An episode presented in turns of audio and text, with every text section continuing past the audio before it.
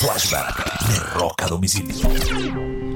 Un 17 de enero del año 2008, Gene Simmons es despedido del show de televisión The Celebrity Apprentice, que era conducido por nada más y nada menos que el próximo presidente de Estados Unidos por esos días, Donald Trump. Eh, Trump no tenía en ese momento aspiraciones presidenciales aparentemente y conducía un programa de televisión llamado The Apprentice, que entre otras tuvo versiones en Latinoamérica, inclusive en Colombia. Y tuvo una edición llamada The Celebrity Apprentice, varias ediciones de Celebrity Apprentice. En una de esas participó Gene Simmons y en esa temporada del 2008 fue el tercero en ser despedido. Um, tiempo después, eh, Jim Simmons mostró su distanciamiento político con Donald Trump, supuestamente.